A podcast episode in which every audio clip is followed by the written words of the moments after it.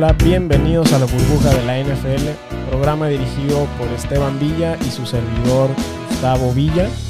Para el capítulo de hoy tenemos a un invitado especial. Bienvenido Andrés.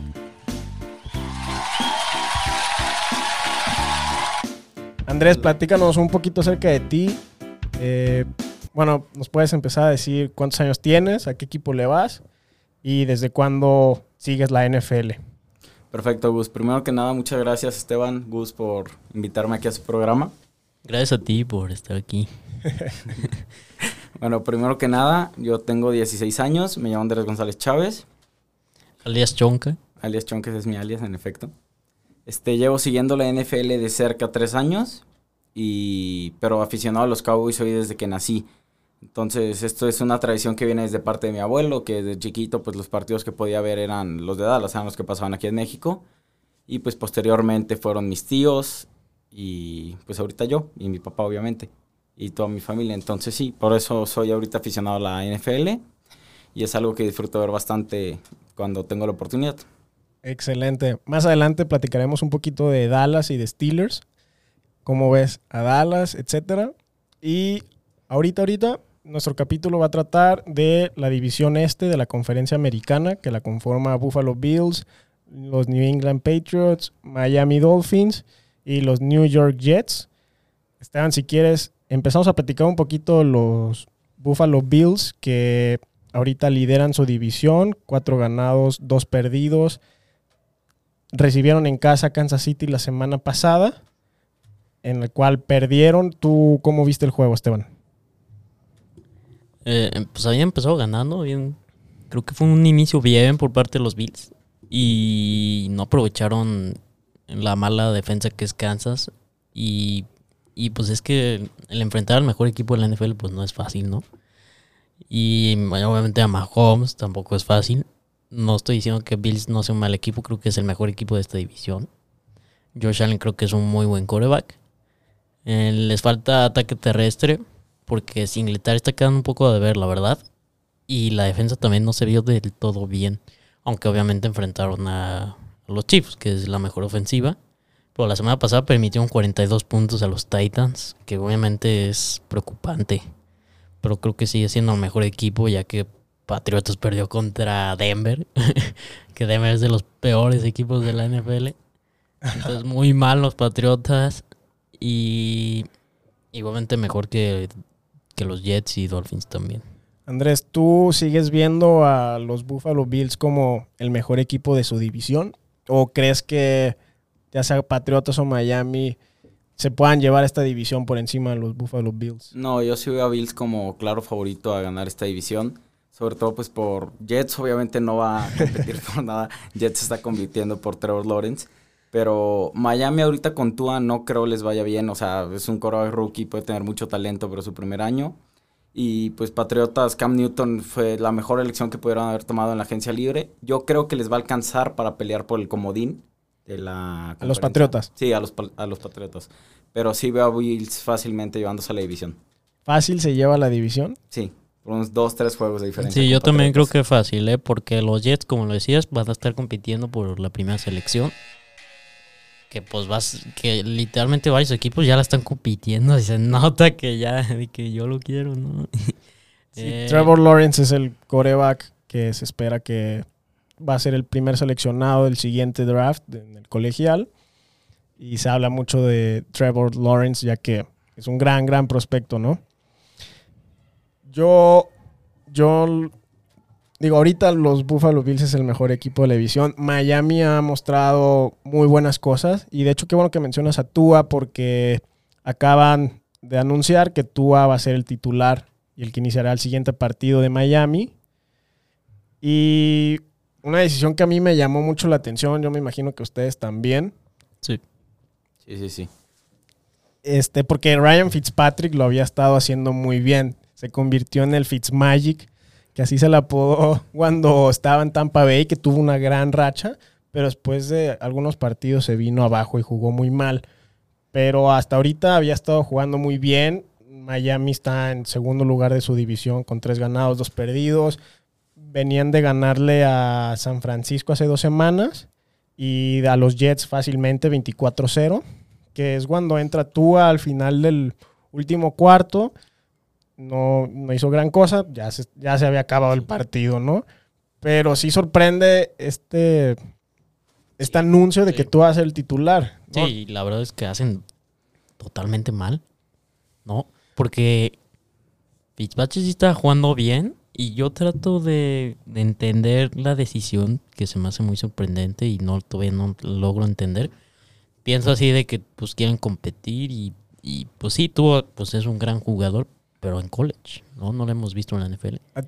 ¿A ti te gustó esta decisión, Andrés? Este, no mucho. Este, pero. ¿Tú te quedarías menos- con Fitzpatrick la- las siguientes semanas? Es que la entiendo un poco porque no veo a Dolphins peleando por entrar a playoffs, por más que esté Fitzpatrick.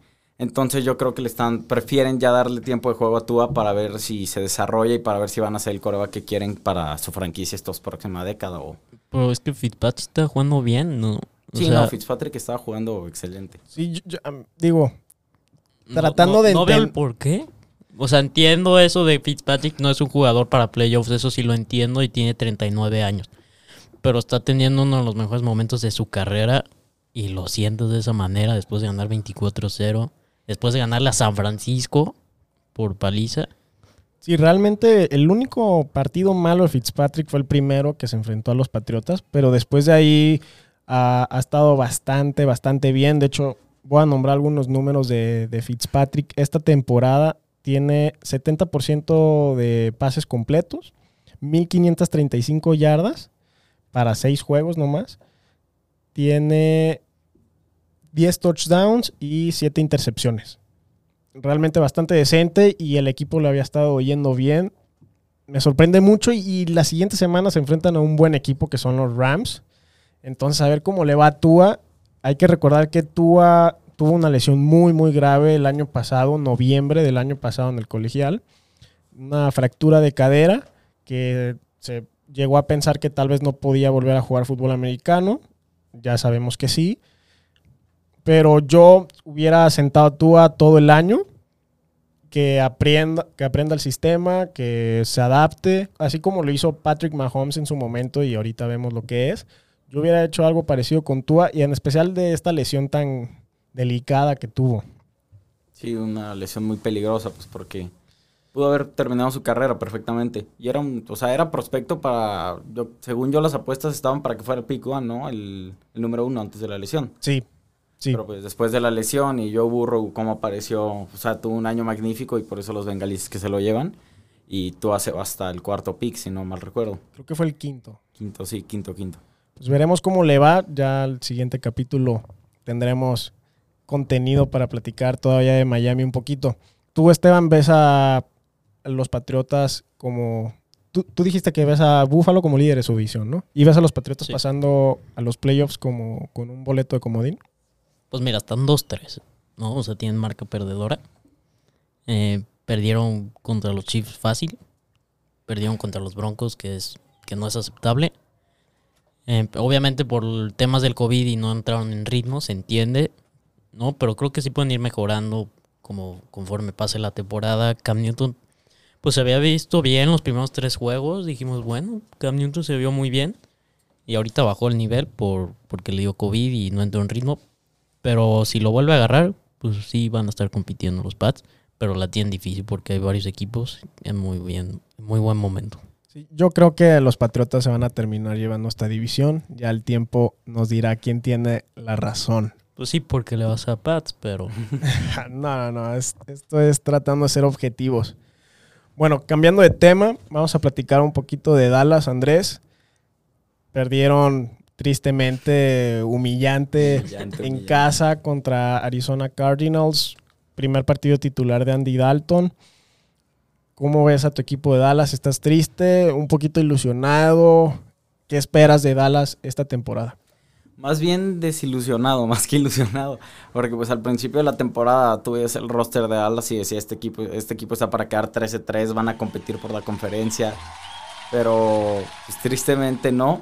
Este, aún con, con la lesión de Dak, por la pésima división, veo posibilidades de que sean líderes divisionales.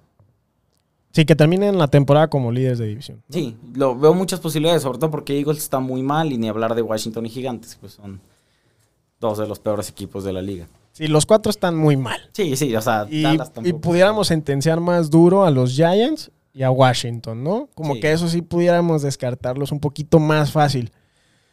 Este, yo sí quiero decir que de los cuatro equipos, creo que Dallas tiene el mejor potencial para mejorar. Porque, a ver, perdieron horrible contra Arizona, estoy de acuerdo. y, pero es que fue su primer partido, veas, de Andy Dalton, tiene que, pues, este, acostumbrarse a la titularidad, agarrar ritmo. Que Lenore tiene que tiene que ser un mejor coordinador, ayudar a su equipo porque no lo está haciendo muy bien. McCarthy, pues igual. ¿no? Eh, Es mucho cocheo lo que tienen que mejorar, mucho cocheo, mucho táctico para que este equipo funcione. Elliot está jugando muy mal, está soltando balones por donde sea. La defensiva, pues ni se diga, que es lo peor de este equipo. Y ayer tenía que, parecía que era mejor la defensiva, aunque las dos muy mal. La siguiente semana Dallas se enfrenta a Washington de visitante. Esteban, ¿quién crees que se- gane el partido? Me imagino. No, pues obviamente Dallas. Ok. Güey, Washington es el de los peores equipos de la NFL y obviamente. Dallas no se va no va a dejar que pierdan, la verdad, ya si pierden este juego. Sí, sería toda una tragedia si, si pierde Dallas. Si pierde Dallas, pudiéramos descartarlos para pasar a playoffs o, o en esta división. No, pues primero que pierdan, ¿no? Pero pero no van a perder, es un de los, de los equipos más importantes de la NFL, no se van a dar el lujo de perder contra Washington. Entonces, Ya veremos. Y en dos semanas, Andrés, se van a enfrentar a Filadelfia. Va a ser un juego clave para los dos equipos. Va a ser el primer enfrentamiento entre ellos. Luego se van a volver a enfrentar en la semana 16. ¿Ves ganando este primer partido Filadelfia-Dallas a los Vaqueros? Van de visita. Yo sí veo también a Dallas ganando ahorita. Sobre todo Carson Wentz está en un nivel pésimo actualmente. Este, creo que es el coreback más interceptado de la liga. Tiene tres- 10 intercepciones, si no me equivoco. Y este, pues la lesión de Miles Sanders. Boston Scott es un buen corredor, pero no, no va a darte la producción que te da Miles Sanders.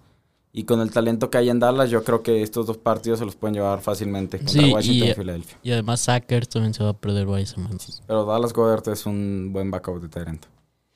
Sí, van a ser dos semanas clave, clave. Y después se enfrentan a Steelers. Entonces esperemos a ver si te podemos volver a invitar y platicar un poquito de ese partido. Nos vamos a sorprender a los Steelers. Ya platicaremos de ese juego ya que llegue el momento. Y platicando un poquito de los Steelers, se vieron muy bien el fin pasado contra los Browns. Siguen invictos. Y de hecho estuvimos platicando en este programa si eran de verdad los Steelers. Y un poquito de la conclusión fue hay que esperar que jueguen contra los Browns, que no se habían visto tan mal. Solo habían perdido un juego de cinco. Y ganan fácilmente. Esteban, ya puedes decir que sí son de verdad y van a pasar a los playoffs. Sí, sí son de verdad.